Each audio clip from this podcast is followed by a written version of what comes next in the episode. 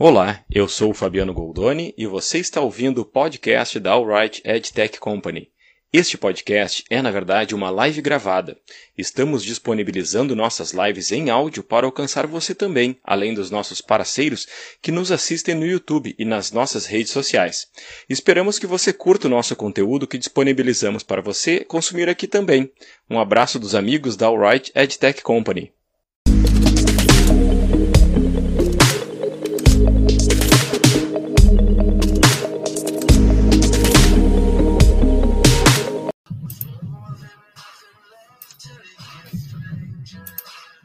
Muito bem, boa tarde, pessoal, amigos da Alright, parceiros, clientes e todo mundo que estiver assistindo essa live conosco hoje. Estamos ao vivo aí para mais uma live Alright Sem Filtro, que é a nossa live que acontece toda terça-feira às 16 horas, aqui no nosso canal do YouTube, na fanpage da Alright no Facebook e também no nosso perfil do Twitter. É importante lembrar a todos que quem se inscreveu para a live vai receber o material que a gente vai apresentar aqui depois da transmissão.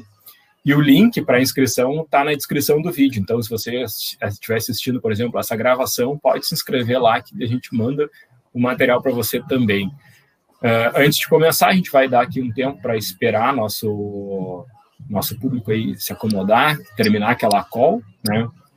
Aproveitar também para pedir para quem está acompanhando a live pelo YouTube, né? Pode se inscrever no nosso canal, marcar o sininho ali para ser lembrado quando a gente tiver algum vídeo ou mais alguma live que às vezes pode surgir é, fora desse período aí da terça-feira às 16 horas, né?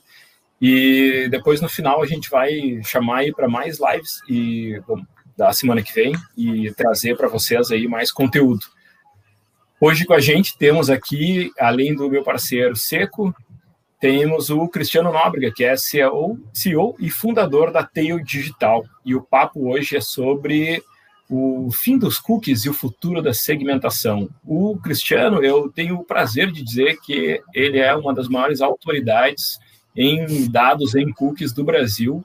Né? Nós trabalhamos juntos aí já desde 2015 e conhecemos a fundo aí uh, toda a expertise da Tail nesse segmento. Então, sem modéstia nenhuma, Cris, pode dar um alô para a galera aí. Pô, obrigado pela gentil introdução, para não falar outra coisa, Fabiano. Seco, um prazerzaço estar aqui com vocês. Essa parceria de longa data sempre é um, uma honra, né? A gente poder estar aqui né, conversando, trocando figurinha e podendo compartilhar isso com a turma toda. É, bom, exageros à parte aí na minha apresentação, a gente realmente vem fazendo um trabalho de longa data desde 2012 com a Tail, focada nessa, nesse ambiente de inteligência de dados. E, e obviamente que o, o, universo digital, a mídia digital, a, a, web em especial, sempre foi um território é, talvez o mais promissor para o uso intensivo de dados, né? Isso acho que a mídia digital ela nasceu, né, com esse com essa vocação e, e cookies e outros recursos sempre foram parte do nosso dia a dia uh, parte do desafio, parte do desafio que se desenha aí mais adiante. Mas é isso, acho que faz parte do, do, da evolução natural do ecossistema. Estamos aqui para a gente trocar figurinhas e compartilhar conhecimento com, com todos. Muito bom, bom. Prazer aqui. Cris é realmente é, é uma pessoa uh, símbolo, eu acho, né, desse trabalho todo aqui no Brasil. Né? Vou reforçar ainda mais esse currículo maravilhoso, né, com a presidência do IAB, né, recentemente. Então, uh, além de um grande profissional e um cara muito importante aí da, do mercado, né, uh, tem feito um trabalho assim lindo, né, na, principalmente na última década no que trata aí, né, de qualificar o mercado digital, né, enfim, trazer informação, mas ao mesmo tempo trazer solução, e aí, né, a Tail é uma referência há muito tempo, uh, nesse mercado que é um mercado super uh, disputado, né, e vira e mexe tem tem seus momentos, né, agora é LGPD pegando, não é a pauta principal, mas, né, eu acho que o mundo de dados aí é, de, de né, uh, não tem como sofrer, né, uh, de, como é que se diz assim, de, de quando a coisa não, não muda muito, porque muda o tempo inteiro. É, então, vai ser muito legal esse papo. Eu estou mais aqui até para como para aprender junto contigo, Cris. Né? Eu acho que esse assunto de cookies, né, e fim de cookies e dilema de cookies e tal, é um dos temas uh, mais duros, talvez, assim, para o público uh, comum, né? E eu acho que nós temos né, um número crescente de pessoas interessadas em marketing digital. Né? O marketing, eu acho que ele eh, democratizou demais, né, com as plataformas, com tudo, faz com que pequenos empresários né, tenham que ter entendimento de marketing. Uh, e quando a gente fala de lei agora, né, então, ah, toda empresa vai ter que entender disso, né? E passa um pouco por esse cara aí que é, né, até no release ali que eu, que eu mandei para a Carol, uh, o Cook é meio que o oxigênio, né? A gente não, não, não percebe ele, mas ele é tão vital para determinada ação de, de marketing que na hora que ele não tiver ou que ele for alterado, a gente vai, vai sentir. Se é rarefeito ou se está sem oxigênio, uh, a gente vai sentir muito, né? Uh, mas é um tema difícil, né? Porque entra muito no técnico, no que pode, no que não pode, o que, que muda, o que, que não muda. E eu entendo que o, a tarde de hoje aí vai ser de muito conhecimento. Tô, tô confiante aqui, esperando. Responsa. É. Responsa. Vamos, antes de começar, vamos dar aquele alô sempre para o pessoal que chega no horário, né? Esse pessoal merece ser destacado aqui. A Priscila Rocha, que está com a gente, o Henrique Gonçalves, a Gisele Ramos também, a Márcia da nossa equipe, o Hermes. E aqui a gente tem sempre um público muito cativo, que é o público da nossa rede, né? O Marcelo Piccoli do Leovê, o pessoal da TV Fatos, que é lá de Pinhão, no Paraná. O Roberto Ferreira também, do Sapicó Rádio News de Cuiabá. A Vivi, Andréa Costa, o pessoal Agora Vale, né, que também sempre está na área com a gente, o Rafael da Tribuna de Jundiaí e a Bruna Lopes também, que a Bruna é da equipe da Teio, né? A Bruna é da, da Teio, isso aí. Ah, então, pessoal, também está aí. Boa, aí. Muito bem. Eu seis minutos aí. Ah, o Giro, peço só um pouquinho, que tem o, o Ema também. Opa, olha aí, olha. Vamos é, bater o um ponto aí na live, galera. a Andy, o pessoal do Giro Marília, a Alessandra lá, espero que a gente tenha resolvido ali os, as questões, a gente está sempre muito próximo, atendendo a, é, a turma toda aí. E já Passamos aí sete minutos. A gente tem uma, uma novidade aqui, né, no, na nossa apresentação. Estamos evoluindo um pouco aqui o, o, a nossa apresentação, né? O pessoal do marketing desenvolveu aqui um toda uma intro nova. Olha só que bonito, né? Então, vamos começando aqui apresentando um pouco né, a, Alright, porque a gente viu que tem muita gente que pega as lives né, no, na, no, na, recomendação de alguém que pega lá a gravação né, e, e manda. Então é bom, sempre bom apresentar aqui né, a Alright, saber um pouco mais né, que somos uma EdTech que conecta publishers e marcas através de tecnologias proprietárias, entregando mais contexto, segurança e transparência para o mercado. Né? E a gente gosta de dizer aqui que esse All Right Sem Filtro é o momento em que a gente se conecta é, toda semana com a, com a nossa audiência, né? É, aqui, obviamente, é o slide que explica o que eu acabei de falar, né? que somos aí uma, uma empresa que desenvolve tecnologia proprietária para o mercado tanto de publishers como anunciantes, e a gente hoje nesse desenvolvimento a gente vai fazendo ciência, né? Somos media scientists, é onde a gente nossa missão, né, nesse mercado é tornar esse ambiente de mídia mais seguro para os anunciantes, em primeiro lugar, né? Mas também mais rentável para o publisher e ao mesmo tempo mais relevante para a audiência. Essa é, é a nossa busca, né? A nossa busca pelo equilíbrio do mercado. Hoje, como eu apresentei já aqui no início, né, o tema é o fim dos cookies e o futuro da segmentação. E a gente está aqui com o Cris Nóbrega, avançando aqui no nosso tema. É, peço sempre que deixem os comentários e perguntas, né? não só comentários, mas façam perguntas. Eu sei que é, é, é sempre raro ter aí a oportunidade de fazer perguntas é, ao Cris, né? É, tá ali em alguns eventos, né, Cris? Agora com a pandemia, a gente, os eventos é isso aqui, né? São os nossos momentos, são as nossas lives. Então esse é o momento de fazer pergunta. Esse aqui é o nosso, o espaço dos comentários é o nosso networking. E aí a gente tem aqui nossa nossa pauta, né? Tópico 1, na verdade eu botei todos os tópicos no mesmo slide.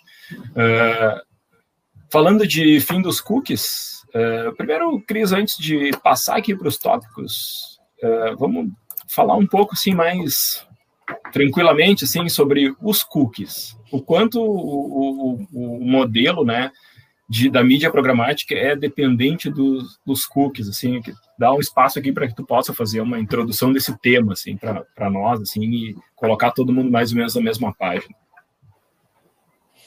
É, o, bom, hoje na mídia digital, o cookie, ele, ele, ele já há um bom tempo, ele se constituiu, talvez, na, na forma mais eficiente e segura de você transitar informações que pudessem estar associadas à característica de um suposto indivíduo, né? E com isso criar uma série de é, aferições, medições, é, inferências, por que não, a, a, partir desses indivíduos interagindo com a mídia ou interagindo com os conteúdos digitais. O cookie, na verdade, ele, ele nasceu se prestando a, a, a diversos outros fins, que não é exatamente este. Mas ele, logo quando começou a ser utilizado, como esse elemento indexador, né, identificador, por assim dizer, um identificador eletrônico, ele foi mostrando bastante eficiente para essas diversas aplicações de mídia digital. Então, é, coisas como é, você ter o controle, uh, o, o, o, controle de frequência de uma mídia sendo veiculada para um dado grupo, por exemplo, é, ou mesmo entendendo o nível de interação e engajamento através de clique numa peça, e toda uma estatística atrelada a uma veiculação de uma campanha, ela veio através é, do, do, da, da, possibilidade de você processar esses dados a partir das interações que eram observadas é, com os cookies, que eram no final do dia é, um, um, pequeno scriptzinho, né, entendendo o cookie aqui de maneira bem, bem simplificada, um pequeno scriptzinho, códigozinho, gravado no browser, né, no navegador das pessoas que estavam navegando na internet em algum momento. Então, uma, uma primeira coisa que, que, sempre é bom lembrar é que o cookie, ele, na verdade, ele não é um identificador tão perfeito em relação a, a um indivíduo, porque uma mesma pessoa, ela, ela tem múltiplos cookies na máquina dela, no browser dela. E se ela está usando mais de um browser, se ela está usando, por exemplo, o Chrome, em algum momento ela resolve é, usar, enfim, algum outro, embora os, os demais navegadores cada vez mais vêm é, inibindo os de cookies, mas cada browser é, vai ter os seus cookies associados àquele device e, em última instância, aquela pessoa. Então, existe uma, uma distância grande quando a gente fala é, de um cookie servir como um, um, efetivo identificador de um indivíduo, né? mas, por outro lado, ele continua sendo um ótimo indexador de informações para você transitá-las ao longo de toda a cadeia de valor, da, sobretudo da mídia digital, nesse ambiente online, de tal maneira que a gente consiga, então, usar isso de insumo, não só para essas medições que eu falei, mas também para outras coisas muito importantes, como uh, uma coisa que a Tails sempre fez é, bastante, né, com, com todos os seus projetos, que era a uhum. capacidade de, por exemplo, entender comportamento de navegação e com isso classificar pessoas, ou cookies, melhor dizendo, em diferentes caixinhas, né, em diferentes classificações. É, às vezes por demografia, por interesse principalmente, né, atrelado a contextos que essa pessoa está navegando, é, a frequência, recência em relação a um tipo de conteúdo, tudo isso são insumos que ficam associados à navegação de um cookie e, portanto, você usa isso como um, uma ferramenta para fazer todo o resto da mídia acontecer. Né? É, enfim, sem querer me alongar muito mais, acho que a gente vai poder falar mais disso, mas. Não, é, é fica um, claro que o cookie, então, ele, ele identifica um browser, ele não identifica uma pessoa. Exato. E, e, aí tem um negócio legal, Fabiano, que é, que é engraçado, porque ele identifica um browser, uh, e você, inclusive, não sabe se é a mesma pessoa que está usando aquele browser, às vezes o device está sendo compartilhado, numa família isso é muito comum, inclusive, né? É, então você tem essa imperfeição, mas ao mesmo tempo você tem modelos estatísticos, né, que em geral é, funcionam com a ajuda de machine learning, de, de abordagens é, mais, mais sofisticadas, e que conseguem ainda assim chegar em uma capacidade de, por exemplo, é, definir o perfil de maneira muito, muito precisa em relação àquele ou aqueles indivíduos que estão usando aquele equipamento. Porque no final do dia o que importa é o que, que é relevante para quem quer que seja do outro lado da tela, naquele momento que está navegando, naquele browser, naquele, naquele computador. E pode ser que aquela mesma pessoa, ainda que seja uma única pessoa, ela tenha uma atitude completamente diferente num outro device que ela está acessando e que, portanto, é, é, ela, ela vai se desenhar, vai se apresentar como um, um outro perfil para ser utilizado pelos publicitários é, pela mídia. Uma coisa muito simples é, é, imaginar a gente navegando na internet quando a gente está no nosso escritório e quando a gente está em casa.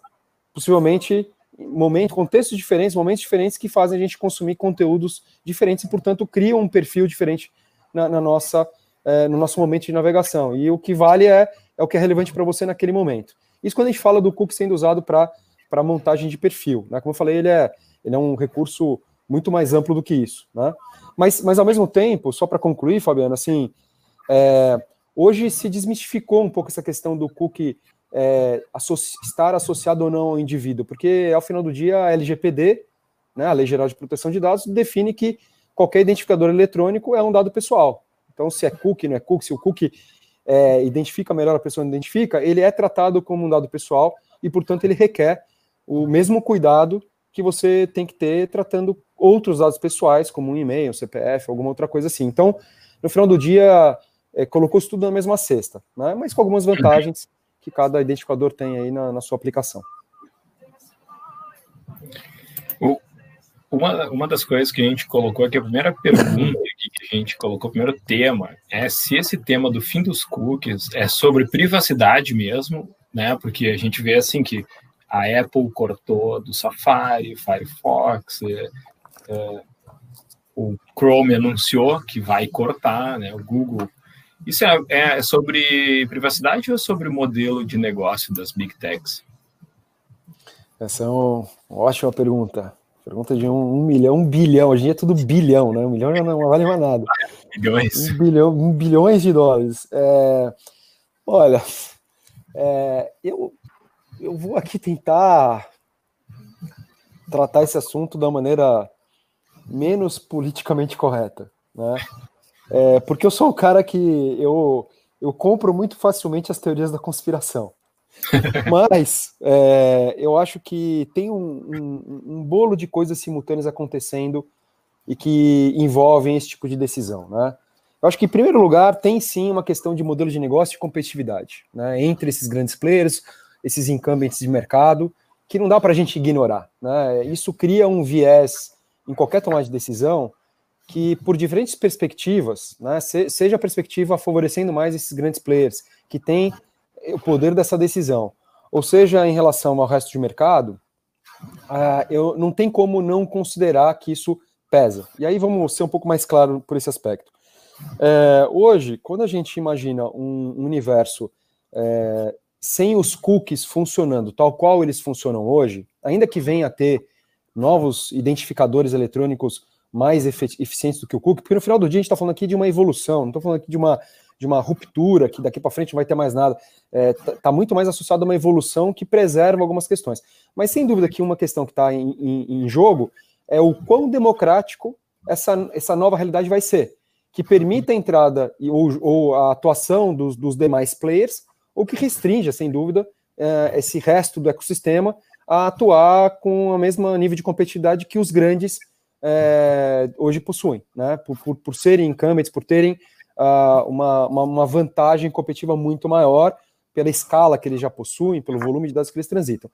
Então não dá para a gente é, negar que num, numa situação mais extrema existiria uma, uma questão que não estaria atrelada a, a, a, a garantir ou não privacidade para os indivíduos, mas estaria atrelada talvez a, a questão de você ter reserva de mercado, né, uma lei antitrust, quer dizer, uh, no final, esses encampos eles estão ensanduichados em dois aspectos, né? O aspecto realmente da privacidade, mas também no aspecto legal da, da, da, da reserva de mercado.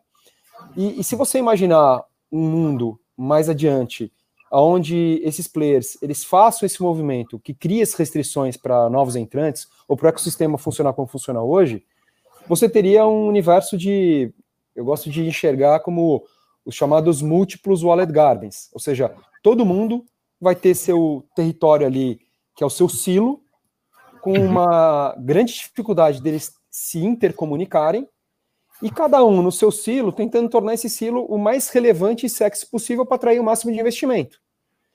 É, isso é saudável para um mercado aberto e democrático? Não, né, definitivamente não. É, isso realmente reforçaria uma concentração de mercado que já existe hoje na mão desses big players. Né? Então é, é, sedutor, por um lado, imaginar uma decisão ao encontro desse tipo de status quo, não deixa de ser, né? É, é, é, plausível, mas ao mesmo tempo os coloca em rota de colisão com leis antitrust, que também hoje é, perseguem uh, esses grandes players nos principais mercados, né? A Europa, é, ela, ela já há muito tempo vem tentando se defender do, do, do, das grandes plataformas americanas, agora a China, que vem também com, com as grandes soluções, 5G, né, para sair um pouco desse, do espectro de, de internet, tudo isso tem um debate por si só que não tem nada a ver com privacidade. Quando a gente vai para o território da privacidade, que é um território talvez mais concreto aqui para a gente, né, porque tem uma LGPD, tempos atrás a GDPR começou a rodar na Europa, impactando quase que o mundo inteiro também, é, a gente sabe que os cookies, por serem considerados um dado pessoal em última instância, eles passam a, tá, a, a serem afetados por isso. Né? É, mas o que está em jogo é, é, mais do que as leis é, impõem de regra sobre o uso de qualquer identificador eletrônico, seja o cookie, seja o e-mail, seja um CPF, seja o que for, né? E o quanto essas grandes, esses grandes players, né, os donos dos browsers, um Google da vida, uma Apple, um Facebook, etc., a Amazon e tal, é, como esses caras eles, eles é, ficam sob os holofotes e sob suspeição o tempo inteiro por deterem muitos dados. Então acaba criando naturalmente na agenda dessas empresas, é, quase que é, inevitavelmente, um movimento que compele os times, os times de engenharia, os gestores, a pensar em alternativas para se defender. E quem é dono de um browser com tanta penetração no mercado, é natural que fale assim, puta, peraí, se o, se o cookie aqui virou o grande dilema, tá bom, e to, todos os meus concorrentes estão abolindo o cookie, é, isso talvez seja realmente uma issue que eu tenho que endereçar e responder e dar uma resposta ao mercado, para mostrar que eu tô é, que eu estou em conformidade ou que eu tenho goodwill para endereçar os rigores da lei, não facilitando mal jogadores. Ele falou dia é isso, é não facilitar mal jogadores. Talvez seja menos uhum. sobre um Google per se, uma Apple per se e tal, mas, mas o entorno que tem bons jogadores e maus jogadores. E como é que você sobe uma régua sem passar por esses controladores do ecossistema que são esses grandes players? Então, fica natural que, que essas empresas sejam compelidas a tomar alguma decisão mais drástica. Né? E o Cook acaba ficando refém, talvez seja um, um alvo mais fácil dessa história. Né? Mas aí Sim. eu gosto de lembrar dessa, dessa questão do Cook ser um, um, um dado pessoal. Porque o, o, o Cook sendo um dado pessoal, né? É, é, verdade que ele é um dado pessoal que, como a gente falou agora há pouco, né? ele não permite você é, identificar facilmente um indivíduo. É, na prática, beira o impossível, ainda que tecnicamente fosse possível. Né? Mas na prática não é isso que, que os players de mídia fazem. Eles não estão ali tentando, através de um cookie, encontrar quem é o Cristiano ali, que é o CPF. Tal. Não é esse o jogo. É saber se aquele cookie tem algumas características, comportamentos e, e tal que pode ser usado para você otimizar a mídia, e não que aquele cara é o cara. Né? Então, é, essa blindagem que o Cook sempre trouxe pela, ine, pela ineficácia dele enquanto identificador, sempre foi um alento para a mídia digital. E de repente, quando vem a LGPD ou GDPR e fala, não, isso é dado pessoal, a, a solução seria simples, que é falar assim, bom, se é dado pessoal, eu preciso atrelar o uso do cookie a uma base legal. Quais são as bases legais que eu posso atrelar? Tem uma que todo mundo conhece, que é o consentimento. Ah, é o consentimento. Então pronto, beleza, vamos embora, pega o consentimento. Não é fácil você obter consentimento em qualquer situação em escala. E quando você vai para consentimento, a gente volta à mesma questão do dilema do antitrust lá das grandes empresas, que quem mais tem capacidade de obter consentimento são os grandes players, que, que é o cara que, que, é o dono do browser, que tem mais cookies, que tem mais dados pessoais cadastrar. O sistema operacional. Então, só bom, mas será que a lei me permite outras alternativas? Permite. O LGPD, por exemplo, vamos falar aqui do nosso território brasileiro, ele prevê 10 bases legais. Uma outra que certamente vai pautar a agenda de, de mídia digital é o legítimo interesse, né? Porque o legítimo interesse, que é uma base legal que parece um, quase que um cheque em branco, mas não é, porque na verdade ele pode ser usado com uma série de condições. A primeira delas é que o legítimo interesse é o, é o legítimo interesse da empresa que está fazendo uso do dado, do titular que somos nós, né? E o, e o legítimo interesse tem que estar atrelado a uma legítima expectativa na outra ponta, que é do nosso, que é do usuário, do titular do dado. Então só aí tem que ter um casamento equilibrado. Então o legítimo interesse, usado com, com a devida vênia, o que, que vai acontecer? Talvez garantiria você ter uma alternativa a consentimento é, extremamente sólida para modelos de negócio baseados, por exemplo, em publicidade, que é boa parte do, do nosso fórum aqui, da nossa audiência hoje. É, afinal, é legítimo interesse de uma empresa que trabalha com publicidade usar dados dos seus usuários, que eventualmente estão inclusive acessando um conteúdo gratuito, para poder monetizar melhor a sua publicidade, né? Por que não? Então, repare que assim, o, a discussão do ter ou não ter cookie, ela tem de, realmente diferentes nuances, e eu acho que no final do dia, respondendo uma pergunta, o long story short, é que não tem, não tem uma resposta fácil mesmo. Eu acho que são várias, é, são inúmeras variáveis que estão aí no, no mesmo balaio e que daqui dali, um puxa daqui, um puxa de lá, e se cria aí uma, uma certa confusão que ninguém sabe exatamente para onde está indo. Legal, bom, para quem chegou um pouquinho atrasado, eu falei que ia ser uma aula hoje, assim, eu vou falar umas bobagens até para o nível não ficar tão alto, né? Porque vou chamar o não, de professor daqui para frente, que loucura. É isso. Uh, é isso. Acho que tem, tem um, né, para colaborar aí nessa visão, né, se é modelo de negócio, se é competição, ou se é, né, é um pouco de tudo. Mas uh, é mais fácil para uma empresa como a Apple, que depende, sei lá, 2% de ads, uh, tomar frente nisso em relação ao Google, que é 90 e tantos, ou o Facebook, que é 98% de ads, né? Então, uh, a gente sabe que no fim do dia isso tem a ver com negócios, né? Obviamente tem questões aí, né? Sociais, né? Acho que né, a população, as pessoas estão muito mais né, uh, ligadas nisso, interessadas nisso. Né? Acho que a questão das pessoas terem maior propriedade sobre os seus dados é algo que vem avançando ano a ano, né? E agora está virando lei né, e está virando uma coisa bastante séria, né, mas não é de hoje já essa, essa preocupação. Né. Foi o tempo de a gente andar e fazer o que queria, cada um usava como, como imaginava, né, e até né, nesses tempos a gente conversando em outro momento, em outra live, né, a, a comparação com a lista telefônica, coisas assim, né, uma série de, de abordagens que hoje uh, acho que a consciência está muito maior. Tem uma disputa, obviamente, de mercado, né? O Cris mesmo falou, Europa, Ásia, Estados Unidos, enfim, as empresas elas né, têm um nível de competição muito alto, né? Uh, e tem, obviamente, essa concentração, que gera, né, na perspectiva nossa aqui, né, latinos, uh, pequenos negócios, uh, né, o, o Dr. Blair aí que nos assessora sempre fala, né, uma, uma, uma coloca uma coisa assim, como é que se faz sexo com um gorila seco? Do jeito que ele quiser. Né? Então tem, tem essa questão né, de a gente ter que caminhar conforme os grandes definem, né? E os grandes são os americanos, são né, uh, os europeus e etc. E a gente acho que no Brasil é, é, é, muito vítima disso, piorado no sentido que a gente sabe como é que é o nosso legislativo, como é que é o nosso judiciário, como é, é, é né, toda essa questão aqui local. Mas uh, complementando essa primeira colaboração, uh, te ouvindo, Cris, eu fico pensando assim, putz, imagina um cara, um empresário que tem acompanhado tecnologia e mídia nos últimos tempos, certo? E aí ele pensa assim, puta merda, os últimos 10, 5 anos, principalmente, só ouvir coisa de tecnologia. É um monte de termo, né? É as DSP, DMP, CDP, sei lá o quê.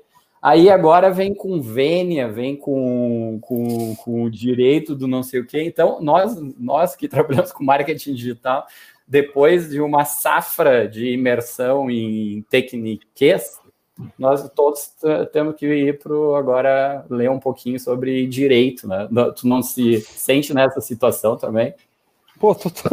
cara, com a quantidade de, quantidade de, de, de, de fóruns de debate, de, de eventos que eu participei, com, com que, o, que o, o tom era jurídico, era, era, era legal, é, nos últimos 24 meses, pelo menos, Sim. É, foi incrível, realmente. E, e, e, ao mesmo tempo é, é um pouco do, do papel nosso de evangelizar, de, de, de tentar facilitar esse caos todo que você falou, tentar criar é, algum nível de suavização para esse gestor, esse, ou esse novo entrante, ou quem está tentando acompanhar né, o, o, essa, com, com essa velocidade toda o, a evolução do mercado. Então, é um, é um baita desafio mesmo. E, o, e o, realmente o ambiente legal ele trouxe um outro olhar que era bastante ignorado em boa medida pela maioria dos, dos, do, dos players, né, que jogava esse jogo.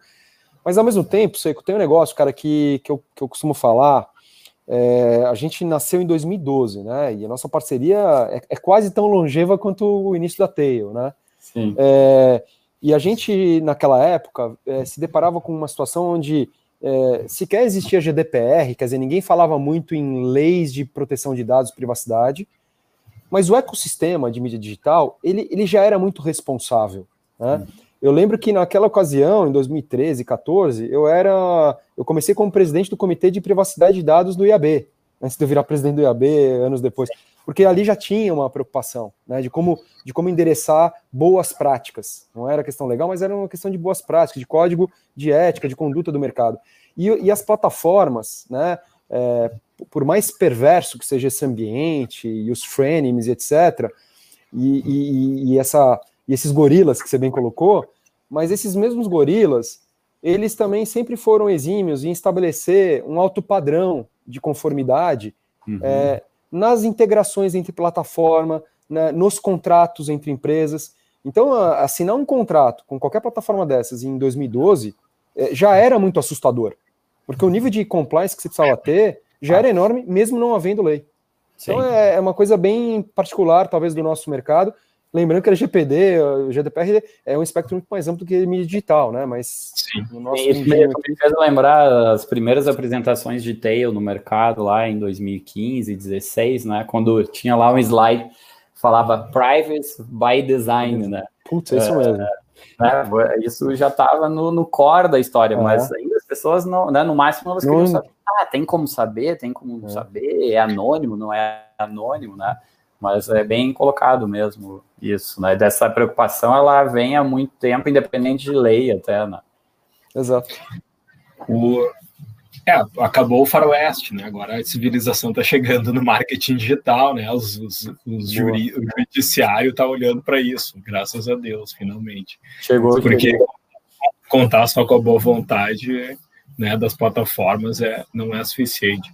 O Cris falou sobre é, o cookie ser um identificador do browser que o anunciante está olhando como o identificador de um comportamento, de uma intenção, né? Então, é, através do cookie a gente consegue entender, ou a plataforma consegue entender que o usuário navegou por sites de automóvel e aquele usuário tem muito mais valor para as montadoras do que qualquer outro usuário não identificado. Na verdade, aquele browser, né? Ó, o problema de, de, de linguagem aqui, né? Aquele browser tem mais valor para as montadoras do que qualquer outro browser. Como é que esse controle pode afetar o ROI? Essa é a nossa, nossa dúvida aqui. Legal. É uma baita pergunta, assim. É, eu acho que a gente tem que talvez dividir a coisa em, em, em dois grandes grupos, né? Porque o cookie, ele ele pode ser usado em diferentes perspectivas, como a gente falou no início, e tem o tal do cookie first party third party, que é um, uma classificação, um elemento que acho que precisa entrar na nossa conversa aqui um pouco. É, só para simplificar para a turma que está nos assistindo, está acompanhando, é, o cookie first party é sempre o cookie que está atrelado ao domínio daquele que está usando aquele cookie, né, que tem o direito de uso daquele cookie. É, e o cookie third party ele é um cookie usado por um terceiro, é, em geral, cross-domínios, cross-sites. Né? Então, eles têm aplicações diferentes, finalidades diferentes, múltiplas finalidades cada um no, no seu território. E, e quando a gente vai para o uso do dado do cookie first party, ele tem uma particularidade que a gente vai falar um pouquinho mais para frente, que está muito vinculada a, a, aquilo que você mesmo, você enquanto marca, é, seja uma marca, um anunciante, seja um veículo, né, enfim, quem quer que seja ali a, a o, o, o, controlador daquele dado, né, que, aquele que detém a relação com o usuário final, né, porque no final a gente está falando de, de relações com o usuário final, que é o titular do dado, então, esse cara é o controlador do dado. Então, uh, esse, esse cookie first party é quando você tem então, essa relação direta com, com, esse, com esse indivíduo, né, com essa pessoa. E ele, obviamente, por, por, por, por estar estabelecido a partir de uma relação direta, ele cria um, um, sem número de possibilidades para você é, entender melhor quem é esse indivíduo que está se relacionando com você. Né? O, o, website é, é um touch point, né? um ponto de contato seu com aquele indivíduo. Né? E o cookie é o, é o identificador deste momento, deste, desse ponto de contato. Mas você tem N outros pontos de contato, né? desde um aplicativo mobile, que é um outro ecossistema por si só, até é, uma visita numa loja, que você se cadastra ali uma plataforma, no CRM, onde for. Quer dizer, e por aí a gente vai, né? Hoje em dia, cada vez mais pontos de contato digitais e tudo mais. Então, o First Party, ele, ele te dá muita capacidade de entender e, portanto, o uso dele, ele é, ele é especialmente poderoso né, especialmente poderoso. Ele traz atributos que só você vai ter, né, você como marca, porque é, de novo, baseado nessa relação única. Quando a gente vai para o cookie party, né, sem entrar ainda nos pormenores, esse cookie party ele é de um terceiro, né, de, uma, de uma outra plataforma que está naquele momento ali de interação entre uma marca e um indivíduo, é, tentando inferir ou entender alguma coisa, até mesmo fazer um, um, montar um perfil em cima disso, o que é que seja. E esse cookie third party, é, que, que muitas vezes ele, ele então acaba sendo tratado cross-site para você entender de forma mais ampla como aquele cookie está navegando em outros ambientes e tudo mais, ele traz um outro tipo de visão, né? Que é uma visão que tem lá a sua qualificação também, mas é uma qualificação diferente, porque ela, ela parte de uma, de uma perspectiva de um terceiro, que está olhando uma relação, é, múltiplas relações, e não está talvez indo numa profundidade tão grande daquela relação é, one-on-one entre uma marca e um indivíduo. Então, é, esse cross, ele traz uma riqueza de uma outra maneira, né? Mas essa riqueza de outra maneira, ela pode ser usada por qualquer um, porque o princípio de ser uma, um, um dado de um terceiro, né, um, um cookie third party, ele está ali disponível para qualquer um usar, né, em tese. Né? É, observadas todas as bases legais, quaisquer que sejam elas, tá? Então, é, neste momento, você tem então um outro tipo de, de impacto na mídia a partir desse dado que é um dado, digamos, mais, mais acessível, mais, mais disponível para qualquer um. Né? Quando a gente vai é, com um olhar em cima desse, desse cookie third desse dado mais acessível e disponível na prateleira para qualquer anunciante utilizar, é, estudos mostram que um, um, cookie desse tipo, ele, ele em média deveria representar em torno de 50% a 60%, até 70% é, de, de lift na taxa de engajamento de uma campanha. Uma taxa de clique, por exemplo, que seria uma, uma métrica bem, bem básica para qualquer campanha. Em média, deveria representar isso. Óbvio que você precisa observar uma série de outras variáveis, o anúncio certo, né, qual que é o criativo, está impactando no momento certo, etc. E tem outras variáveis que envolvem uma campanha, mas com tudo, condições normais de temperatura e pressão, o, o dado, o cookie third teria essa capacidade. É, nessa linha, uh, o próprio Google é, nesse trabalho de criar propostas de novas alternativas ao cookie, é, verificou, algumas áreas lá do Google é, verificaram que, através de estudos, esse mesmo cookie third party teria o potencial de impactar de 30% a 40% do investimento publicitário nos ecossistemas de mídia digital. É, porque isso criaria um nível de impacto monstruoso à medida que ele deixasse de poder ser utilizado justamente uhum. pelos pelas, pelos veículos, pelos publishers que estão ali se valendo dessa otimização para veicular uma campanha com mais assertividade. Então, a, a, dimensão, sem aqui querer cravar na pedra, é, é, eu acho que a mensagem é uma dimensão inequivocamente grande, né, de impacto, de quanto isso é, cria de, de, de mais efetividade numa campanha e o quanto a ausência de cookies nesse ecossistema poderia representar. Né? É, quando a gente olha isso na perspectiva do first party, que é aquele que você tem para uma dada marca uma profundidade ainda maior de entendimento sobre aquele indivíduo, o potencial seria, é, seria ainda maior, né? Porque, em tese, esse cookie utilizado adequadamente numa campanha poderia alavancar um resultado muito maior. E, de fato, alavanca. Qualquer campanha que você usa um, um cookie first party, que está atrelado a qualificadores que só você marca, conhece daquele indivíduo com quem você se relaciona, o potencial de alavancagem de resultado de uma campanha é infinitamente maior. Né? É, e, infinitamente maior mesmo, assim, é quase o céu é o limite.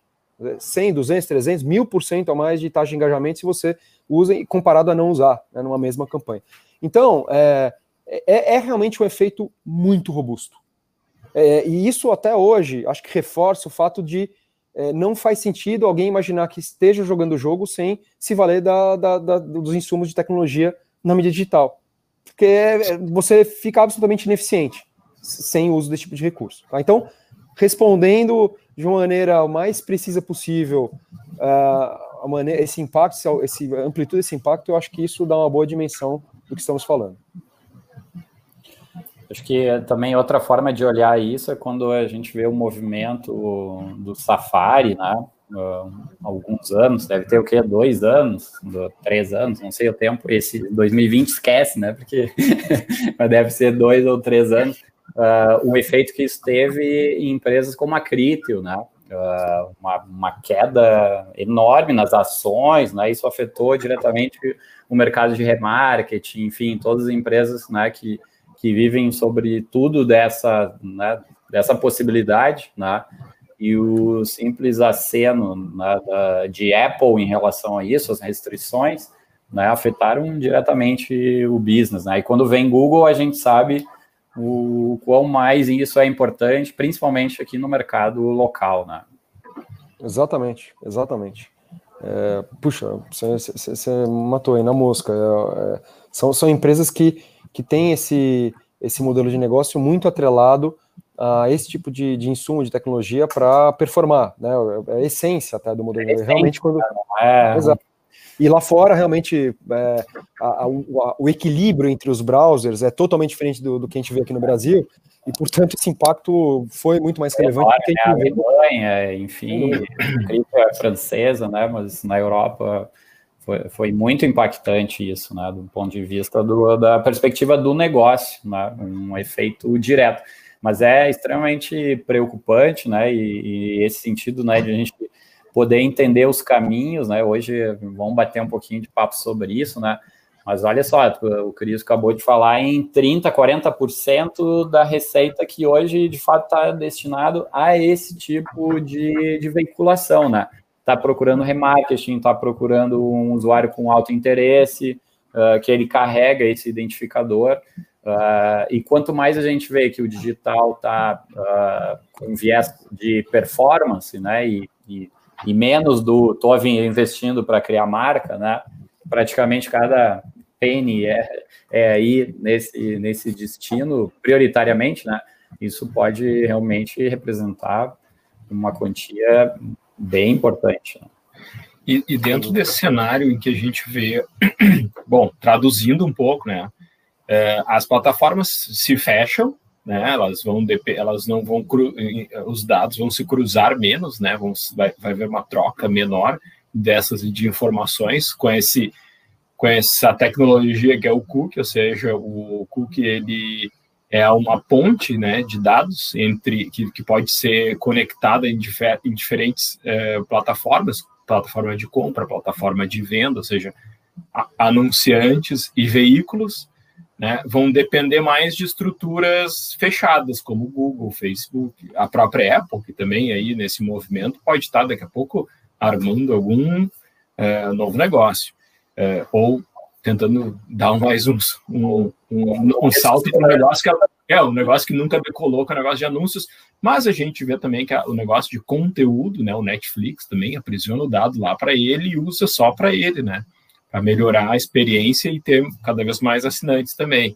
Então, é, como é que fica esse a open web, né? A internet aberta que o Tabula fala, né? O, o que eu gosto que o Tabula, tanto o Tabula e o Outbrain falam muito sobre a open web, né? Que é a conexão da DSP que não tem estrutura de dados própria, como é que ela vai fazer, né? Como é que e também já aproveito para botar na pergunta também, e a DMP, como é que se encaixa nesse cenário, né? Ou seja, toda aquela engenhoca que a gente vê de como as coisas se conectam no programático, né? O, o cookie, de fato, ele desestrutura um pouco, né? muda o cenário, pelo menos nos, nos, nos, players, né? De toda essa cadeia. Perfeito, é, é ótima pergunta. É, hoje acho que tem um, um ponto legal para esclarecer, que justamente esse, essa discussão mais recente é, em torno do Chrome, que aqui para o Brasil tem uma representatividade estúpida, mas é assim também para o resto do mundo, que ele continua sendo ainda assim um, um protagonista do mercado, é, ela trouxe muita movimentação é, de, de, vários lados dessa, dessa grande cadeia de valor aí no entorno da mídia digital. Então, realmente, esses outros players, é, acho que todo mundo, né, levantou uma luz vermelha de todo mundo preocupado com essa, esse ambiente mais democrático da, da Open Web.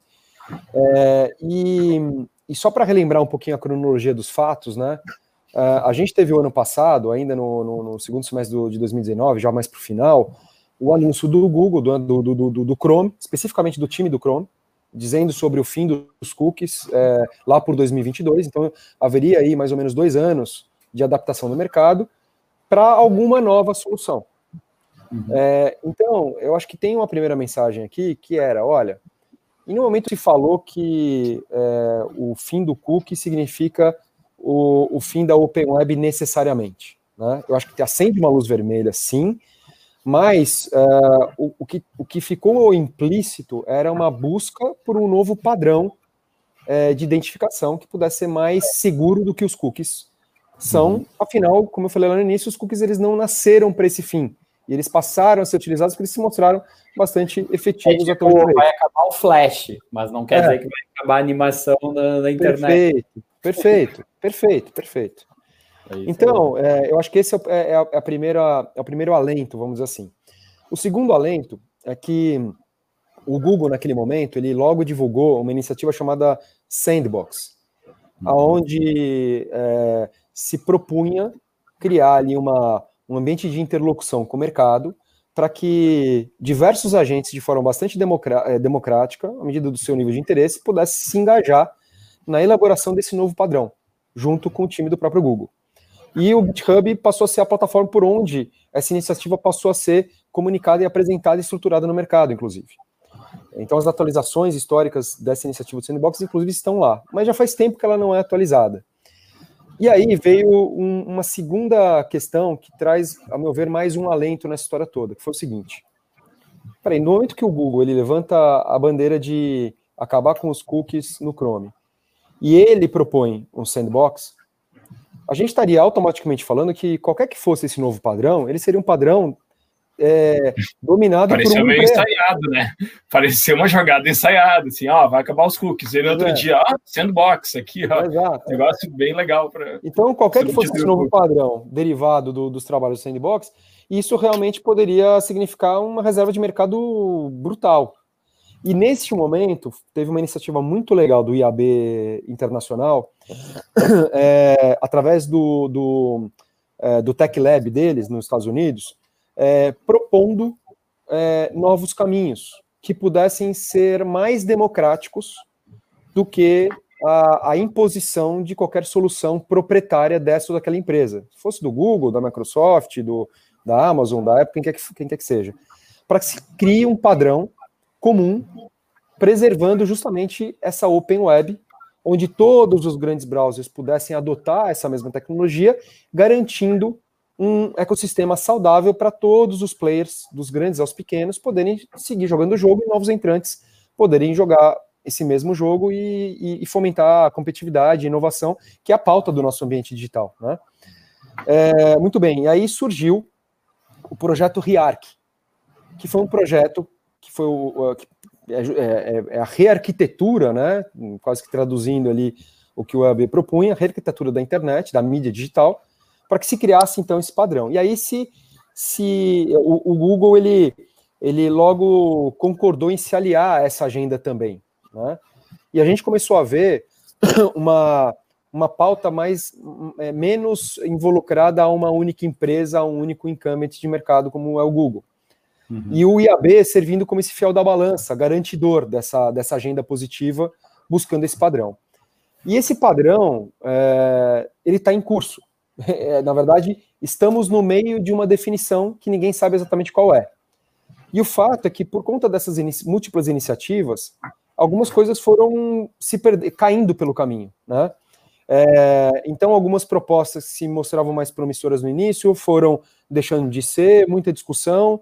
É, você passou a ter uh, o W3C, né, que, que, garante também o padrão de, de, de excelência na, na, na, na, na, mídia digital como um todo, é, também se envolvendo nessa, nessa discussão, né, os, os, os membros ali mais, mais ativos do qual a própria Crita, que vocês mencionaram, e outros tantos ali, passaram a, a, se envolver mais efetivamente com essa, com essa agenda. É, e, e, mais recentemente, as coisas começaram a convergir para um padrão que está sendo batizado de é, é, o, o, o Dove Key, que é uma, uma chave que seria uma chave centralizada para garantir essa identificação única e que pudesse ser é, perpassar qualquer browser, qualquer player, servindo como uma referência é, de identificador para todo o mercado, para todas as tecnologias se, se, se adequarem, é, inclusive sendo armazenado em servidores independentes auditáveis, para que isso pudesse então garantir essa lógica de open web democrática que todo mundo persegue. Tipo é... a ONU dos dados. Tipo, tá aí, ó. Nações Unidas dos dados. É, uma boa definição. É, é, e o fato é que, assim, esse padrão, ele ainda não está escrito em pedra, ele não está, ele não é ainda, é, ele não está definido. Né? Ele, ele, ele, neste momento, tirando uma fotografia do momento, ele tem se apresentado como talvez a agenda mais promissora.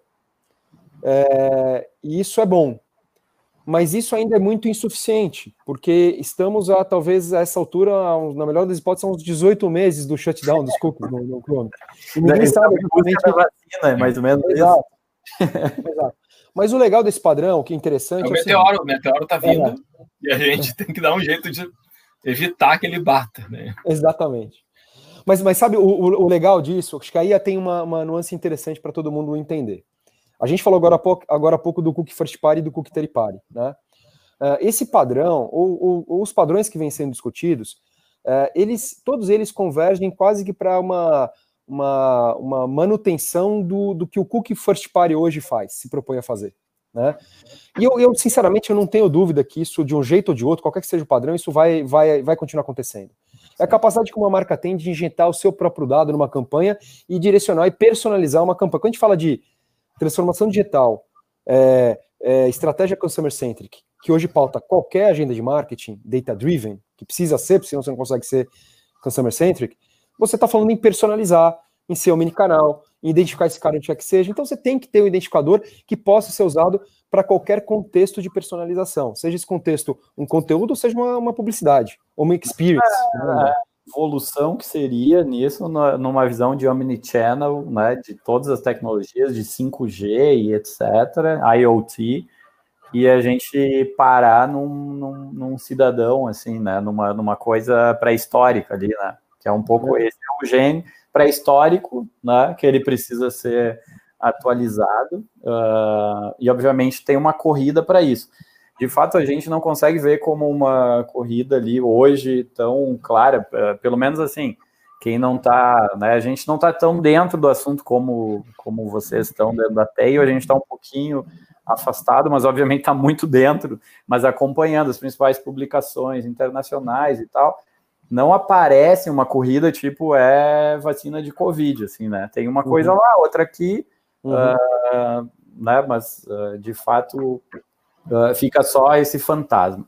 Eu, eu queria fazer também, eu acho que uma. tentar fazer uma tradução dessa nossa conversa recente para um público um pouco mais leigo quando a gente fala de first third party. Uh, e até entender uh, o que, que teria um efeito mais direto ou, ou menos nessa relação de, de, de como os browsers estão atuando com isso, né? Uh, e aí eu uhum. quero também que tu me conser, faça aí concertos conforme, conforme eu falar bobagem, né? Oh, uh, mas uma das coisas que chamaram a atenção quando eu, quando eu li até o material do Google né, no primeiro release aquele, né, do fim do ano e tal, acho que todo mundo falou, foi até uma das poucas coisas que no nosso fundo de investimento eles trouxeram. Isso é um perigo, né? Porque acabou indo para a capa do valor, sei lá, daí, daí o pessoal presta atenção no que está acontecendo nas edtechs, né?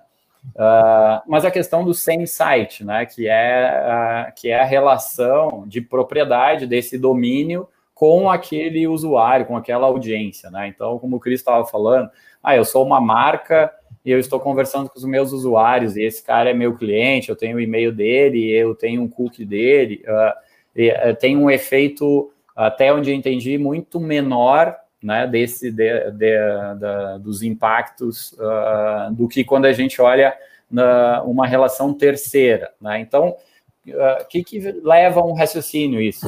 Bom, se eu sou o Facebook, estou em facebook.com e tenho 2 bilhões de pessoas, bom, todo mundo que está lá, uh, eu tenho uma relação direta de alguma forma. Né? Então, cria uma vantagem a partir dessa relação única. Né? Comparando isso com a Open Web, já fica né, um pouquinho mais difícil de concorrer, porque tu vai ter centenas, milhares, sei lá quantos sites diferentes e cria a necessidade desse cross-site, né? Uh, então, estou falando né, diretamente aí, como tem muito publisher aqui, né, também nisso, tem marca, uhum. mas tem publisher, uh, uhum. a gente sempre olha numa perspectiva Uh, primeiro, de um, de um risco, que é quando a gente olha remarketing, o, o bid qualificado, que vai dar um CPM mais alto, quando a gente pensa em leilão e etc., né, tem esse risco, mas de outro parece que tem aí uma oportunidade muito grande do momento que tu tem relação com uma base grande de usuários, e aí tu consegue fazer esse trabalho internamente de qualificação de, dessa propriedade e de, e de toda essa informação e levar isso para as marcas. Né? Então, me parece aí, eu queria des, desenvolver um pouquinho nessa linha. Da outra linha, para ficar ainda, uh, tentar traduzir assim para as pessoas, quando a gente está falando desse third party, é realmente quando eu coloco um anúncio no, no Google, numa DSP, ou seja lá onde for, e esse anúncio começa a ser entregue em qualquer lugar da internet, buscando um cara que visitou meu site, por exemplo. Ali eu estou num terreno mais estranho, né? Que, que eu até onde eu vi é onde tem uma, uma, uma um bloqueio maior, onde tem uma restrição maior, enfim. Uh, é, vamos dizer, é, é o primeiro uh, gado a ser pego ali pelo, né, pela, pela onça. Né? Ele, ele, ele é o boi de piranha aí desse, desse movimento. Está correto essa, essa análise e, e sendo é que tu vê essa questão dos publishers? Que oportunidade ou que risco que tem daqui para frente? É, não, legal. A gente, a gente aqui na Tail trabalha com, com diferentes cenários, porque realmente não dá para cravar se vai ser por aqui por ali. Então, acho que a, a, a, trabalhar com a lógica dos cenários, ela nesse momento ajuda bastante. É, um, um, primeiro cenário é imaginar que qualquer que seja o padrão que vá se, se estabelecer adiante, ele vai continuar de alguma maneira garantindo a possibilidade de qualidade de dados cross-site né? Seja não vai ser via cookie teripare, vai ser via alguma outra coisa. E esse padrão seria suficientemente democrático, acessível, é, aberto para que todos os players se valessem dele. Né? É, a gente não pode cravar isso, mas realmente hoje, é, talvez se existe um risco maior sobre o que vai prevalecer ou não, está muito mais no risco sobre o cookie teripare, né, o efeito do cookie teripare, do que o efeito do cookie first party, como eu falei agora há pouco. Então, isso é uma, é, uma, é uma verdade que tem que se considerar. Né? É, por outro lado, né, por outro lado, é, sem dúvida que quando você está olhando do ponto de vista de, de é, mais técnico do, do, do, que você mencionou aí da, é, do bid request, você conseguir enriquecer isso com, com dado de interesse e, e assim por isso, você, continuar, você vai continuar podendo fazer isso é, nesse nível first party, né, com esses novos é, key values que vão ser sincronizados a um ID que não é mais o cookie e que ainda assim vai seguir funcionando. Então, tecnicamente, eu não vejo muito risco por esse aspecto, tá? Agora, é, eu, eu, eu, gosto de trazer dentro do, desse, desse cenário mais, mais é, apocalíptico, né, onde você não vai ter mais o efeito cross-site, é, algumas alternativas concretas, tá? É, a primeira delas é uma coisa que remonta ao passado, né? Onde, é, não sei se vocês lembram, mas era muito comum os grandes portais montarem as suas redes de parceiro, exigindo aquela barrinha lá em cima e uma adoção de, um do, de um domínio. Sim, agora, agora gostei, gostei dessa visão de futuro, me agradou bastante. Mas é engraçado como as coisas é. são cíclicas, né, e voltam, né, de repente... Esses tempos, é, bem-vindo aos anos 90. Bem-vindo aos anos 90. A gente vai ter né? que voltar muitas casinhas para coisas Exato. Isso que é, olha só, tem, tem nossos parceiros estamos escutando essa isso é muito importante, a visão do Cris é que, de que estamos voltando também àquele momento dos, das redes, né? Do, do, da organização dos veículos em redes. Que vai cair no same site, né? O mesmo domínio. Vai cair no same site, exato. Aí tudo bem. Tá... Mas tudo bem, você está tá no first party, você virou, tudo virou first party. Né? É. Então, isso daí eu acho que, que vai trazer naturalmente uma, uma solução é, bastante concreta, qualquer que seja o, digamos assim, a, o ambiente mais restritivo que a gente venha se deparar no futuro em relação ao efeito do, do que é hoje o Cookie Party, tá? É, e é realmente curioso. E eu vivi, eu fui publisher né, na minha vida pregressa aí, é, né, com o Baoba e tal, era parceiro de portal, e tinha barrinha, e tinha não sei o quê, e era maravilhoso, né, na época né, da saudade, que vai voltar. Então isso aí realmente é um caminho. Tá parecendo é. dos anos 80, assim, era bom. É. Você vê como eu sou dinossauro, né? E sabe que nesse sentido, eu não sei se tu vai complementar, Cris, mas nesse sentido eu vejo os publishers, assim, a gente olha para o mercado lá fora para entender para onde eles estão olhando, né? E eu vejo, o, por exemplo, o New York Times lançando sua base de dados, né? Então ele lança um produto, né, base de dados. A gente viu que no Brasil alguns movimentos semelhantes, mas a gente vê que os esse fechamento de silo tá também tendo uma, uma, um efeito cascata de tá, beleza, se você vai se fechar, eu vou fechar também, né? Sim. E assim eu ganho relevância. Exato. Perfeito, é, é isso. E, e, eu acho, e aí eu, eu complementaria essa hipótese a uma outra hipótese, e elas não são mutuamente excludentes, acho que inclusive pelo contrário, que é você resolver também isso através de um ID resolution próprio, aonde independente de você trabalhar sem site, você ter um identificador único atrelado a um login de autenticação. E hoje, inclusive, é, a Tail tem esse tipo de solução. Né? Hoje é, você, é possível você determinar através de um identificador persistente e, e, e único que faz esse ID resolution é, se, se, se, endereçar num projeto, é, você identificar um usuário, né, de maneira aí sim bastante inequívoca, porque você deixa de ter aquele problema do cookie que você não sabe quem é a pessoa, né? Uh, obviamente que vão estar. Tá, Teve uma autenticação há, ali. Há né? que, ter, é, que ser endereçado no momento da autenticação as bases sim. legais, se é o consentimento, o disclaimer, termo de uso, mas até aí é, é, é a transparência que tem que ser, que tem que prevalecer com o usuário e que quem quiser é, aceita, não aceita, ou, ou, ou, segue navegando, não segue navegando, acho que vai ter um leque de possibilidades, né? a verdade é essa. Amanda é, ali uma espécie, é, de, private, uma espécie de private network. Exato, exato. Então, seja pela dimensão do domínio comum, ou seja pela dimensão do ID resolution, você consegue se resolver assim em um efeito rede, que cria o, o efeito massivo que você precisa para jogar o jogo. É, então a Tail, falando um pouquinho que você até perguntou uma pergunta aí anterior sobre ah, e as DMPs, como é que ficou na história, como é que o Tail se contextualiza nesse novo jogo e tudo mais. É, eu acho que isso é boa parte da, da resposta, porque a Tail, por exemplo, ela, ela identificou já há anos atrás que a transformação desse jogo, é, que era inevitável, sempre foi inevitável, é, é, deveria significar para a gente uma capacidade de ser uma, uma solução de inteligência de dados, independente de qualquer rótulo ou sigla que o mercado quisesse uhum. colocar na nossa, na nossa testa. Então, a, a ser DMP ela até poderia ser conveniente em algum momento se rotular como tal, porque facilita uma explicação para o mercado de quem você é, né? O mercado vai se acostumando, aí tá falando com o Fabiano antes, né? vai criando as caixinhas, né, que você entende mais facilmente. Mas no final do dia, qual que é o nosso propósito? Cara, eu preciso simplificar o jogo de dados para qualquer empresa. E, e, e, simplificar o jogo de dados envolve usar cookies e, e agrupar audiências para você otimizar a campanha, resolver a ID resolution, com um identificador persistente e que opera em cima de, de é, identificação de, de, do que a gente chama de dado PII, né, que é identificador como CPF, e-mail ou telefone, por exemplo. É, é você. sobre isso. Sim. Assume identificador é, browser, mais IP, mais operador, reconhecer o navegador, não dá quase um cookie. É, é na, na verdade, é, eu, eu, diria que vai além Roberto, até. Né? É, é, a verdade é o seguinte: existem outras metodologias também, né, talvez mais nessa linha o pessoal é, de fingerprinting, né, onde você se vale de diversos outros é, identificadores ou sinais de um equipamento, de um device de um browser, para é, atribuir àquele indivíduo um identificador único que supostamente é aquele cara, porque dificilmente aquele conjunto de variáveis de dados que você coletou daquele browser, daquele device, vai ser igual a algum outro device. Né? A probabilidade é, é beira ao zero. Então você teria uma capacidade de atribuir um, um identificador único, ainda que probabilisticamente. Qual que é o problema disso?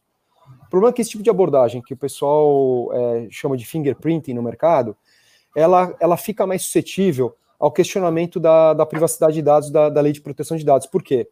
porque você começa a se valer de um volume de dados excessivo, aonde a quantidade, a finalidade, ela pode se tornar vulnerável a um questionamento de uma autoridade uhum. é, de proteção de dados, por exemplo. Porque você eventualmente está. É, porque a lei ela, ela, ela, ela prima pela transparência e pelo uso de dados no estrito limite do que seria necessário para um fim legítimo. E aí você começa a entrar numa seara que você vira questionável perante a lei, perante o legislador, e vira questionável perante aos grandes players que vêm tentando repelir esse tipo de prática. O próprio Google, ele fala explicitamente é. que ele não, ele não tolera isso, né? Em, em diversas aplicações. Então, é, é mas, mas, são técnicas. No final do dia, são técnicas é, que tentam que, levar a identificação. E tem a outra coisa, né? O, o mercado, para isso gerar escala, ele tem que virar protocolo, né? Como se a gente. O cookie é meio que o dólar, assim, né? Então isso, a gente indexa tudo por dólar. Se, se alguém cria outra forma, tem muitas outras moedas, tem muitas outras, mas isso precisa virar um padrão. E Exato. aí é a questão, né? Tu, tu tem que chegar isso. num consenso que globalize, que padronize, que aí o mercado inteiro possa ir adiante, né? É não é algo que se resolva ah, dentro de casa, vamos dizer, ou de uma forma isolada.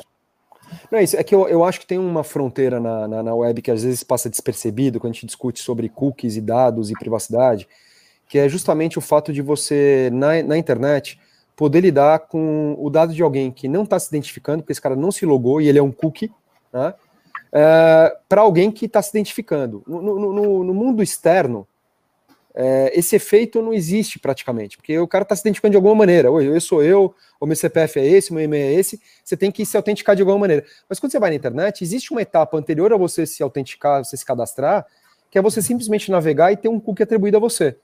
Então isso trouxe um leque de possibilidades de uso, sem saber que aquele cookie é alguém específico, que trouxe essa enorme vantagem para a mídia digital. É, e aí, de repente, a gente esquece que é o seguinte: bom, mas se o cookie sair do, da, da equação, o que, que acontece? Bom, eu continuo podendo ter o identificador da pessoa que se identifica para mim, dizendo assim, oi, eu sou o Cristiano aqui, uhum. me cadastrei aqui, eu gosto da sua rede, eu gosto dos seus conteúdos, é, eu quero receber sua newsletter, tá aqui meu e-mail. Então não tem problema nenhum com isso.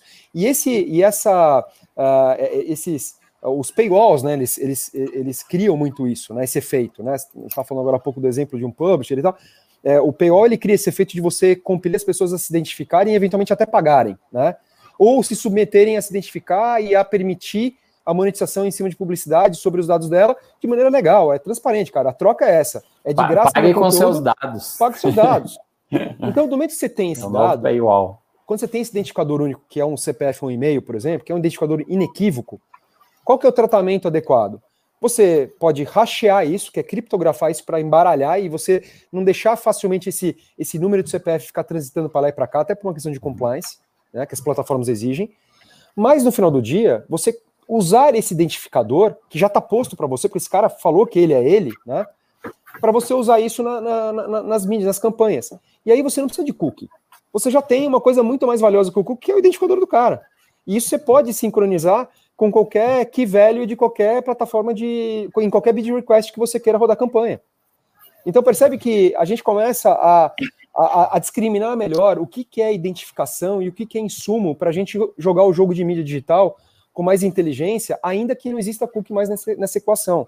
Uhum. Então, é, é, por isso que eu falei, existe um valor que eu, eles não são mutuamente excludentes no, no, futuro, mesmo no cenário mais apocalíptico, que é a lógica do semi-site num domínio único que você estabelece para a rede, e a lógica da identificação a partir de um cadastro que a pessoa literalmente, legitimamente se autentica para você. E você usa isso legitimamente para qualquer publicidade. Então, bora, é, bora essas duas coisas. Isso é isso. E aí, é, quem fizer isso em escala. Pegando as mãos, né, Chico? É, também. Quem fizer, isso, quem fizer isso em escala vai, vai, vai matar pau, vai jogar o jogo de, de gente grande. É, exato. Quem, tem, já, quem já tem isso hoje? É o Google, o Facebook, as redes sociais e tal. Esses caras já têm isso pronto. Eles saem na frente assim, na, né, com, com vantagem Nossa. larga. Mas quem souber ter essa leitura e executar bem isso na, no, no, volume necessário, joga o jogo. E a gente hoje, como plataforma, é, nessa, nesse processo natural de evolução, foi criando alternativas para publishers, para anunciantes, para equacionar toda essa, essa dificuldade em cima da inteligência de dados e não especificamente usar cookie, ou ser uma audiência, otimizar a campanha. O jogo é muito mais amplo, complexo e passa por isso, uma de resolution. Aí é sincronizar. Onde você tem, onde você precisa sincronizar? Quer rodar campanha onde? Na rede tal? Beleza, sincroniza aqui. Quer rodar no Google? Sincroniza lá. Quer rodar na, no, no, Facebook, na rede social? Sincroniza. Então, o papel de uma EdTech, uma Martech do futuro, que é como a gente se enxerga muito, já tenta traduzir isso para o nosso presente, é ser esse, esse enabler para fazer esse jogo de dados em múltiplos, eventualmente em múltiplos wallet gardens, na visão mais apocalíptica, de uma maneira massiva. E tudo bem, e está tudo certo. Porque no fundo o resultado final continua sendo a solução de personalização, de entender quem é o seu cliente, o seu, o seu usuário, né, a pessoa que se, que se interage com a sua marca, e, e tirar o melhor proveito disso para a agenda de marketing. Então... É isso, é, é, bora fazer. É, é se vão se, se fazendo analogia com o cookie da vida real, né, a bolachinha aquela ou biscoito, dependendo de onde você está, é, se, se vai acabar, a gente tem que se, começar a se alimentar de outra coisa, né? A gente tem que mudar a nossa dieta, né? Que a partir daí a gente, quando acabar, não vai passar fome. É, é começa agora. Né? E aí, Fabiano, tem um negócio que acho que conectando um pouco aquele nosso papo de first party, third party, né? Você vê como dando uma volta enorme a gente volta no first party, né? Porque nesse efeito, qualquer que seja ele no futuro de cenários, mais para lá, mais para cá, a gente está falando que mesmo via o first party, você consegue ter uma abordagem massiva e rica, tal qual hoje você joga o jogo com first party e third party. Então, quando a gente fala lá do, do, do, do login, né, do, do, do, ID resolution que eu estava falando, é, ou do, do semi-site, para você determinar tudo o mesmo domínio, a gente está falando que a gente está tratando no final do dia é, de first party, só que de um novo jeito, uhum, com uma nova perspectiva, próprio. com muito mais é, com muito mais criatividade, com muito mais alternativas, com muito mais possibilidades para fazer o melhor uso dele. E aí, eu acho que isso é, vai criar um, uma qualificação exponencial nesse jogo, porque você passa a se valer também de uma série de qualificações daquele first party que hoje ficam meio inacessíveis. Hoje, perfeito, assim, perfeito. cara, 11 em cada 10 projetos que a gente tem aqui na casa, com grandes marcas, grandes publishers e tal, é o quê? É o cara ter dificuldade de acessar o dado que está no, no silo lá do RP dele, da loja que não tem o dado estruturado, ou que num CRM, um CRM, um CRM tupiniquim, que não sei o quê. E, cara, ele não consegue usar isso de insumo. Pô, do momento que você resolve essa ponta e, está trazendo para o jogo esses outros dados que até então ficavam esquecidos, e agora a turma está sacando que isso aqui é, é o ouro, Porra, uhum. aí você tem um efeito que a gente nunca viu igual na personalização e na eficiência que a, a mídia digital pode ter para as marcas. Então, cara, se eu sou Sim. mega otimista, o que vai acontecer? Que beleza, pô, a gente tá, a gente, Muito bom, anotem aí o dia hoje. Nós, nós seguimos otimistas também aí, acho que a evolução tecnológica, ela, a gente não pode esperar ela acontecer, a gente tem que fazer ela. Né? A gente tem que ir lá e atuar e fazer ela acontecer. Né? Se a gente esperar, provavelmente a gente vai ser quem vai pagar a conta, né? e não quem vai ganhar dinheiro com isso. Então a gente tem que ir lá e, e fazer essa evolução acontecer né? é, com as próprias mãos. É, peço aí, quem quiser perguntar, o pessoal perguntou, fez algumas perguntas, algumas interações. Nosso ali tá, tá, na, na, tá na pare ainda, na first e third party. Mas eu fiquei pensando que tem que achar um termo mais. Lado próprio. First, mais, first party, é, próprio. É, para traduzir bastante para a galera, né?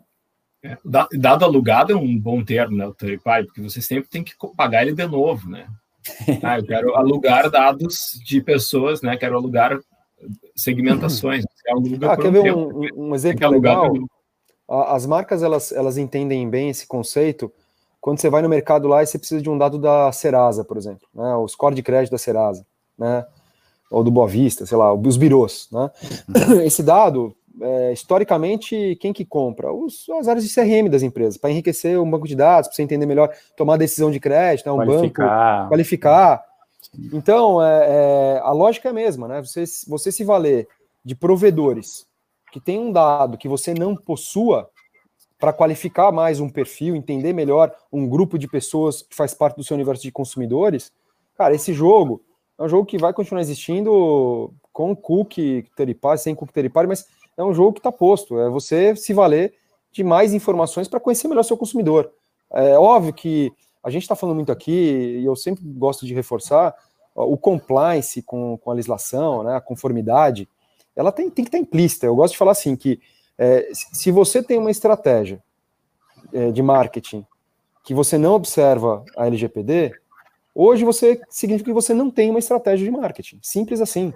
Então, se as marcas não tiverem essa consciência, esquece, está fora do jogo. Então, acho que virando essa página e considerando que o compliance está em todas as etapas e, e, os bons jogadores estão subindo esse sarrafo para isso ser garantido, cara, o mercado está aí, onde você tem os seus próprios dados e, e acredite, assim, a gente tem uma vasta experiência em todos os setores, com clientes de todos os setores que desenvolvem projetos de inteligência de dados conosco, e todos eles, eles sabem que eles estão montados numa mina de ouro de dados, todo mundo tem essa dor de centralizar dado, garimpar o dado, entender o dado, data science, machine learning, etc e tal. E no final do dia, o cara, ele, ele depois de, de fazer o básico bem feito, que é por onde todo mundo precisa começar, porque às vezes o cara quer inverter e começar pela coisa mais sofisticada do mundo e não, e não resolveu ainda a cozinha, mas quando o cara resolve a cozinha, ele ra rapidamente vê que, cara, eu preciso de mais dados. Falta ainda informação. Agora, agora eu sei uhum. aonde, aonde o cobertor está curto e onde vale a pena investir.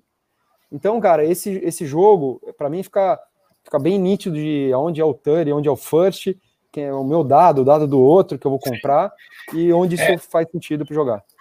É, e hoje uh, existem uh, N startups surgindo com diferentes soluções para o mercado uh, de marcas, né? CRM, empresa que faz, por exemplo, distribuição de cuponagem. Eu, eu vi um caso que muito curioso, uma empresa que faz, ela distribui cupons para supermercadistas. Então, ele se conecta na base de dados do supermercado, recolhe todos os dados de todos os compradores do supermercado, item por item que ele comprou, e depois ele pode dizer, distribuir cupons direcionados conforme as compras das pessoas. Então, quando ele, a pessoa me mostrou assim, né, olha aqui, ó, fulano de tal, nome, sobrenome, comprou isso, eu, nossa, nem me mostra isso, cara, acho que eu não posso ver, né, porque né, é um negócio super, super, é, tipo, deixa o cara Sim, nu ali, né, literalmente, suas compras todas estão ali, né, naquela lista. E ele tem aquele dado agora. E essa empresa, que é uma pequena startup de distribuição de cuponagem, né, ela sabe que tem um dado valioso na mão. Né? E aí, claro, faz adequação com a lei, mas é se, ele se torna um grande player desse segmento também. Né? Pô, sem dúvida, sem dúvida, sem dúvida. Acho que isso vai, vai, vai talvez até ressignificar alguns modelos de negócio que até então hum, talvez não, não, não se apresentavam tão promissores quanto eles poderiam no momento que você mostra a escassez e a dificuldade que é você ter uma coleta de dados nesse nível com essa escala. Então são, são negócios que podem complementar e trazer mais dado para um jogo que continua sendo sedento por dados. Né? Então é, é, um dado escasso. Né? Acho, que, acho que o ponto maior é esse: é se, se o dado que você está alcançando é, é, escasso, é difícil de alcançar, de coletar, de, de, de trazer para o jogo, então mais, então mais ele vai valer sem dúvida nenhuma.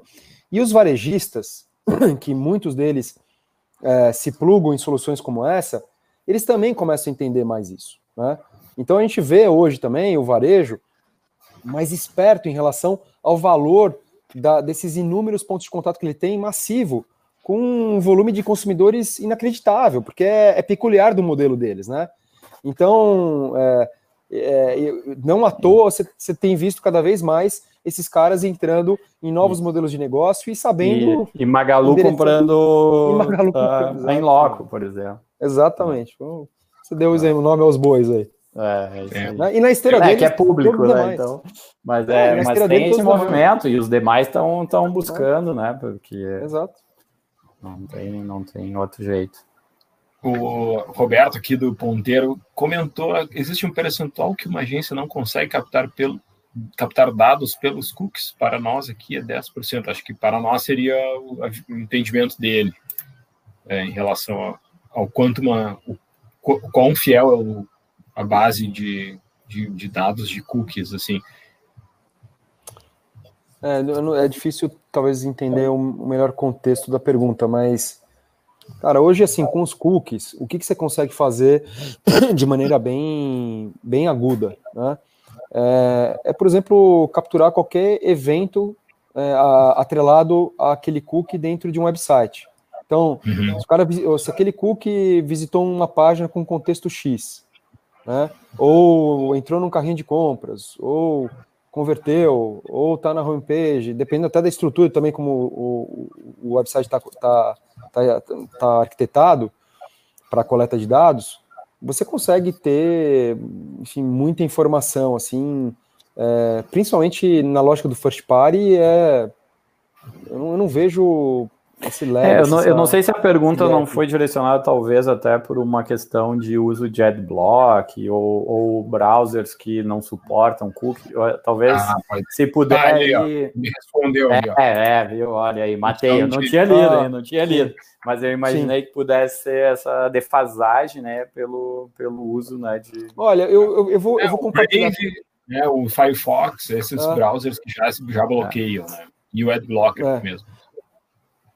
É, ho- ho- hoje, assim, eu vou, eu vou dar um- um- um- um- uma resposta aqui com a minha experiência, com base nas estatísticas que a gente consegue olhar de maneira genérica na nossa, na nossa infraestrutura. né? Hoje, hoje, cara, assim, é, acho que to- uma, uma parcela hiper mega considerável do tráfego da internet passa pelos nossos servidores, porque a gente atende cara, todos os principais portais, principais marcas que são muito ativas. Então, assim, tem um volume brutal mesmo de, de dados que, que transitam, obviamente respeitando os silos de cada conta, mas que a gente consegue observar na infraestrutura como um todo. E, e do momento que surgiram os adblockers, né, é, e, ou mesmo o efeito dos, dos navegadores Firefox e, ou, ou Safari é, restringindo os de cookies, é, não houve impacto significativo é, na perda global de cookies que transitavam por esse ecossistema que a gente é capaz de, de observar. Né? É, o que houve foi qualquer coisa muito irrisória, que não foi determinante para uma mudança estatística drástica dos indicadores que a gente é capaz de acompanhar. Então, é, isso sempre me fez crer que o efeito ele sempre foi muito nichado, especialmente aqui no Brasil. Eu não estou levando em consideração outros países Sim. que talvez Sim. a- adotem com outro tipo de apetite e, e acho que talvez até a gente possa sentir mais na uma agência, sentir mais na pele algum efeito, também por conta de um viés de um nicho, né, que não está olhando o mercado como um todo e portanto a amostra dele não é tão perfeita assim. E isso viesa e pode ser um nicho mais mais crítico a, a, a anúncios, etc. Então, então isso pode acontecer. Mas de uma maneira geral, olhando, considerando que o meu retrato é um é retrato estatisticamente bastante bastante bom do universo da internet brasileira, é, o efeito constatado ele foi pequeno. né? Não foi nulo, mas foi pequeno. Tá. Deixa eu te fazer uma pergunta, curiosidade, meio off-topic, mas tem a ver com isso, assim. Ah, nesses aí, né, de 12 a 20, né, são 8, 9 anos já de, de estrada, ah, como é que está a curva de crescimento de, de usuários ali? Né? O que, que a gente percebe no Brasil, especialmente nos últimos dois, três anos? A gente atinge um platô, a gente con- continua botando muito brasileiro para dentro da internet, como é que como é que é na, na visão de vocês, uh, Tail? É, tem uma, uma, uma questão que eu acho que o, o maior crescimento ele vem pelo mobile, né? Sim, E o mobile já é um ambiente mais difícil de você coletar, gravar cookie e Sim. usar o cookie como insumo anyways, né? É, então, talvez, é, por esse aspecto, você já tem mais restrição de ter essa visão mais perfeita de expansão. Uhum. É, por outro lado, é, é, então, assim, existe um crescimento, mas eu, eu não acho que a gente consegue hoje estaticamente Sim, validar. De, né, um brasileiro lá do é. norte comprou um celular, botou o WhatsApp, Isso. o Instagram e o não sei o que, e ele né, não vai entrar tá, em tá fora do jogo. Exato. Então, e isso, isso é super relevante, porque volta até reforça aquela questão que eu estava falando da autenticação e quanto vale, vale um dado desse cara autenticado, que aí você, uhum. independe ele estar tá usando ah, o, né, o, celular, onde for, você tem ele como um, um, um registro. Agora, é, eu, é, assim, tentando olhar por outro aspecto, uma coisa que é muito marcante, realmente, é, é o efeito de intensidade do tráfego do ano passado para este. A gente conseguiu detectar isso com muita nitidez. É, uhum. naturalmente as pessoas estavam mais, estão mais mobilizadas usando mais os canais digitais no, no dia a dia, ainda mais, né? É, obviamente que você vai para e-commerce, né, tem uma explosão, até o transacional, né? Vem, vem até compensando a perda do. É, então, é, essas coisas a gente constata muito facilmente, né, e, é, e, e, a sazonalidade é, também em função do, do mês a mês, onde é interessante como isso isso de um ano para o outro não tem um comportamento é, absolutamente perfeito, uma correlação perfeita. Né? Então, você vê realmente que existem interferências desse macroambiente que compelem um maior uso ou menor uso, apesar da sazonalidade já marcante em algumas épocas do ano que você sabe que vão ter picos é, ou não. Então, é, realmente tem, tem alguns, alguns Sim. movimentos. Tá, tá, tá, mexendo com a regra, com o padrão, assim. E... Exato. E aí, e aí a gente tá falando de várias coisas, né? Estamos falando de adoção de devices, ou uma Sim. pandemia que te compele a comprar mais online, há uma Sim. questão política que mobiliza uma nação, e, e assim por diante. Né? Então, um, um, um, ou os eventos esportivos que às vezes atraem mais ou menos. Então, tem, tem coisas que, que, que, na, nessa que repercutem na massa e que é, interferem de uma maneira é, é, traz alguma aleatoriedade a essa, esse efeito sazonal que deveria ter uma correlação mais perfeita do que a gente observa. Mas são os findings assim bem, bem gerais assim de, de rede. Legal, é, é, bom, bom ter esses papos assim, porque a gente dá uma atualizada geral, né, para todos assim, a gente é, é, para nós aqui, eu, eu, digo, né, que a gente às vezes falta trocar mais ideias, mais informações. Esses ambientes de debate são sempre muito enriquecedores, assim. É, a gente já tem aí quase uma hora e meia de live. Eu não sei, Cris, se tu tem mais algum ponto que a gente deixou passar. O pessoal, não sei se tem mais alguma pergunta. A gente já. temos os tópicos ali. Eu tinha mais alguma. A gente, a gente venceu, foi falando sobre todos eles ao longo, né? A importância do dado first party para anunciantes e veículos, né? Entramos nesse assunto. Uhum. Uh, o, o, cenário né, das DLPs. Uhum. Uh, na ordem aqui. Uh, as DSPs foi a pergunta que acabou desdobrando aí para todas as outras respostas aí que a gente conseguiu aí cumprir com a nossa nossa pauta aí de perguntas. Muito bem. Legal. Eu, é... eu já eu não sei se tem, tem mais algum algum ponto aí que eles quer comentar. Não, acho que puxa, eu ia comentar que, que a gente cobriu de maneira bem ampla aí, acho que esse, esse território de, de cookies, dados, né, no, na mídia digital. É, eu acho que assim, de, de, talvez mensagem final, né, de reflexão, é, o que eu queria compartilhar com todos vocês é, acho que duas, duas coisas mais importantes. A primeira é que, de fato, hoje não existe certeza de nada. Ah, o, o, o ecossistema está pressionando, está colocando carga para que é, esses, esses grandes gorilas, né? Pegar aí a terminologia do seco, é, eles, eles realmente tomam a decisão, porque afinal eles são os trendsetters e, e a gente vai ter que seguir a regra do jogo que for pautada e a gente tem que ser bastante ágil e flexível para entender, ter essa leitura o mais rápido possível e poder se adaptar. Então, empresas como a Tail, como a Wright, e, enfim, o, todo essa, esse ecossistema de, de techs é, os bons jogadores têm que estar preparados para reagir rápido e poder assegurar a melhor prontidão dos seus sistemas, serviços para os seus clientes e parceiros. Eu acho que esse é, é um ponto sine qua non e que até acho que ajuda a discriminar o joio do trigo aí na hora de, de eleger os bons parceiros para jogar o jogo. É, e a outra coisa, é, a, apesar dessa, dessa certa, dessa grande indefinição que a gente tem e o, o cronômetro rodando, né, estaríamos em tese aí há 18 meses de uma de um, de um cookless environment, né, que a turma fala. É, eu acho que apesar disso, eu, eu volto a, a trazer essa minha visão de otimismo, é, num olhar que, que mostra que a gente tem muitas alternativas, né? E essas alternativas hoje já rodam, a verdade é essa.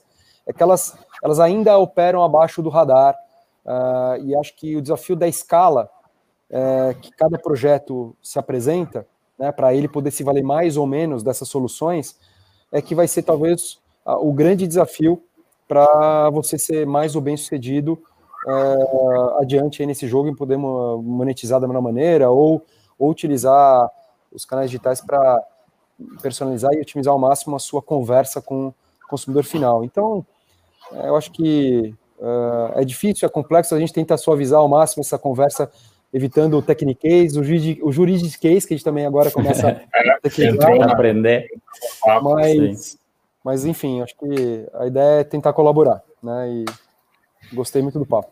Legal. Eu ah, vou seguir nessa linha e, e, e, eu acho que olhar a perspectiva futura, esses 18 meses, né? Uh, achei que eu não ia dizer isso, mas eles vão ser extremamente desafiadores, e quando eu falo extremamente é porque né, quem viu nascer o programático, toda essa história já sabe o quão desafiador tem sido, né? Entrar no marketing digital, as empresas, né, muitas ainda na, na, na, no seu ciclo inicial, outras com muita maturidade, como são os clientes né, da Tail e tal. Uh, mas a gente vê, tem uma pressão de tecnologia, de mercado em relação a isso, junto com uma, uma questão legal, né? Ou seja, não tem para onde escapar, né? As marcas vão ter que fazer isso, as marcas é todo mundo, né? As empresas, os publishers, é, todo mundo vai ter que se mexer muito. Uh, e aí eu acho que é, que, é, que é a questão que o Cris falou, acho que é estar atento e movimentar rápido e movimentar bem. Quem fizer esse movimento agora, e o tempo está correndo, uh, vai ter uma vantagem aí, por mais que não seja um gigante, mas pensando num publisher lá local, pensando numa marca local ou regional, uh, né, ou mesmo uma, né, além da marca é uma empresa, né, e ela vai ter que mexer com isso. Né? Uh, normalmente o entrave está nessa questão de olhar para os dados, para olhar para esse ativo que nem sequer era entendido como ativo, que vai começar a ter que ser uh, melhor traqueado. Né? Vai movimentar com muita gente. Vai aparecer um monte de picareta e um monte de do, novo doutor disso, um monte de, de, de, arapuca vai ter no mercado, mais ou menos como teve com o programático, com, a, com as trading desk, não sei o que, volta tudo de novo, que merda, uhum. mas é isso, é porque é, é a serra pelada e agora em cima de dados. Mas passado isso, acho que quem fizer um trabalho coerente, né, e aproveitar a pressão que é legal e a pressão que é de tecnologia, daqui 18, 24 meses, vai estar tá muito melhor do que hoje, mas, mas muito assim, ó, muito melhor mesmo, porque se a gente olha lá, né, o Fala Barreiras ali, né, vai conhecer aquela audiência, né, vai ter, a, a, a, né, a, Fala Barreiras que se lembrou disso aqui, aqui. É, olha aí, ó. Né, então, então assim, ó, o ganho, o ganho, né, uh, pode ser gigante para esse publisher e para essa marca no momento que ele fizer isso. E, e obviamente, eu acho que os gorilas lá, né, e a gente vai, vai tentar colaborar e não ficar para trás nesse sentido, né, uh, criando um padrão novo que vai ajudar também, porque hoje chega num certo limite, né, que o Cris acabou de falar, putz, é, é, de, é complicado trabalhar nesse mercado que as telas, os devices estão ampliando, vai ampliar ainda mais, e aí tu tem que resolver isso do ponto de vista né, da, da, da da tua proposta de marketing, meu Deus, né? Então, uh, vamos olhar pelo lado, né, o meio copo cheio, deve chegar uma alternativa uh, mais avançada, deve, deve, devemos ter uma lei mais clara sobre isso, né, que também vai punir quem não fizer. Uh, bom, para isso eu tenho que me preparar. Vou para academia que o verão está chegando, mais ou menos isso, né? Porque tem 18 meses aí nessa corrida. Sim. Bem, o, a gente tem não só né, é, essa busca por um padrão, mas também essa, esse entendimento de como lidar nesse mercado com autonomia, porque para as marcas o desafio é enorme também, porque tem aí a TV conectada, que é um desafio que, né, que sai do âmbito do cookie, tem o, o, os devices de áudio, né, o Alexa, o, o Google Nest, aquele, o Google Home, né, sempre confundo o nome do qual produto do Google, aquele que é um aparelho de áudio que tu conversa com ele, né? Então, você já busca por áudio, a interação por áudio é outro desafio, né, de, de identificação, é, tanto jurídico como também tecnológico, né? Então, eu, assim, até a Priscila disse aqui que a, que é estudante PP e as, e as lives estão sendo essenciais. Nossa, para nós também. Eu, se alguém cruzar na rua e perguntar assim, e o fim dos cookies, hein? Agora, como é que vai ser? Cara, assiste essa live que tá tudo ali. Quando o Piero, quando o Piero manda o WhatsApp ali, o que, que tu quer falar sobre isso, né? é, é. Muito bem. Muito bem. E o pessoal aqui, né, o Hermes também, muito esclarecedor. Que bom ver que o pessoal fica uma hora e meia mesmo aqui com a gente, né? Nossa, às vezes eu pergunto se tem uma alternância da audiência. Que bom que vocês aí dão um sinal e, e é uma grande satisfação poder estar aqui, né, uh, transmitindo esse conhecimento e conectando o Cris com vocês, né? Essa é a nossa função aqui. Não, puxa, Liz, super... muito obrigado mesmo aí pela disponibilidade. Uh, saudade aí de a gente comer um churrasco ou se encontrar. Pô, e... tá, tá, isso tá faltando, hein? É, mas vamos, vamos combinar em breve. Muito bom, cara. Obrigado mesmo. Manda um abraço para toda a turma aí que estava representado, Ema, Planet, todo mundo lá. Legal, legal. Obrigado. Vou passar a transmitir aqui. Recebo também um abraço de todos aqui. Pô, gostamos muito de vocês, super parceiro sempre. Estamos aí para colaborar juntos, construir esse mercado aí, como sempre, aí, a, a múltiplas mãos. E, cara, parabéns aí pela iniciativa, achei super legal o papo, super gostoso. E, e, principalmente assim, pelo papel que vocês representam nesse ecossistema. Acho que vocês construíram também uma super reputação no mercado e um, um trabalho e uma entrega de altíssima qualidade, altíssimo nível. Conheço vocês há muito tempo e posso falar também, né, fazer esse depoimento aí com tranquilidade conheço bastante gente do mercado e, e, é, a gente sabe quem, quem, quem faz a coisa direito, quem não faz, e pô, vocês estão de parabéns. E acho que especialmente para essa rede toda que, que vocês representam e que acho que tem um, é, um grande parceiro aí para contar em toda essa transição. É, eu acho que os, o, esse long tail do mercado tem que se apoiar é, em, em, em, boas, boas pessoas, boas empresas, e certamente a Wright é, é uma delas. É, parabéns. Ó. Ali, agora. agora. um live valeu, valeu, pô. Tudo gravado, agora não adianta, tá gravado. Muito obrigado, Cris. Valeu, Igualmente, valeu, sabe que, que é recíproco aqui, uh, e a gente tem falado isso o tempo inteiro, né? Uh, tem aí fraude, tem, tem complicação, tem gente, mas tem muita gente boa, e eu acho que é conhecer as empresas sérias que estão aí há uma década há muito tempo trabalhando, né? E com certeza vocês são um desses pioneiros aí e é uma alegria estar junto com vocês. Tamo junto, gente. Obrigadaço. Beleza. Valeu. Valeu. Deixa aqui como último recado aqui, né? Seguir, acompanhar nossas lives todas as terças às 16. Seguir as nossas redes sociais. Aqui no, no, na descrição estão todos os links das nossas redes sociais. Também o link para se inscrever e receber o material que a gente prepara pós-live, né? A gente faz também um material bem legal para distribuir. Semana que vem, terça-feira, a gente vai fazer o lançamento do nosso curso Media Innovation. Né? Aqui tá um, ficou um pouco pequeno, mas é, semana que vem é o curso Media Innovation. No dia 20, nós vamos falar sobre criatividade e na mídia programática, um papo bacana para falar aí com as agências e anunciantes e nossos parceiros também. E no dia 27, final do mês, o, o tempo da programática, o aprendizado do algoritmo de performance. Então, é bastante assunto legal aí, onde nossos convidados vão estar tá aí é, trazendo informações. Claro que a gente vai fazer aquele esforço para trazer gente que consiga manter esse nível aí que a gente está trazendo para vocês. Obrigado, Cris. Obrigado a todos. Até a próxima. Agradecemos muito aí toda a audiência. Feitoria, querido. Muito obrigado. Até mais. Valeu, gente. Até mais. Obrigado. Um abração.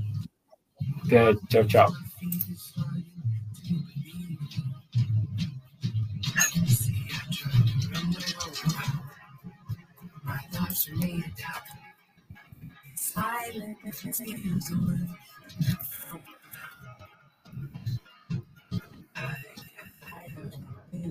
Been so, wild.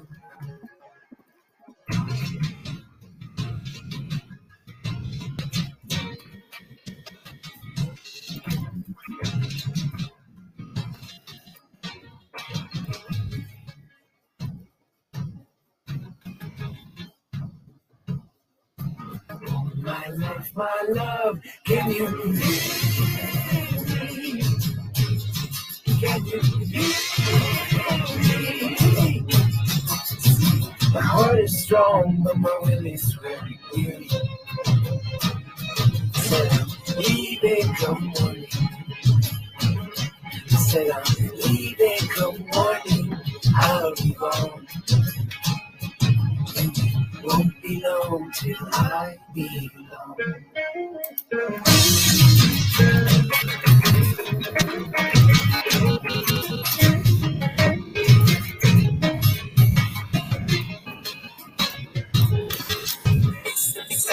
a while, sky. Wasting my time wondering. So much be harder. Two can love so many different ways. Or you can love just one your whole life long. And they don't feel the same. Well, tell me, love, I'm only asking. If it's funny, then why don't you laugh? Love, asking.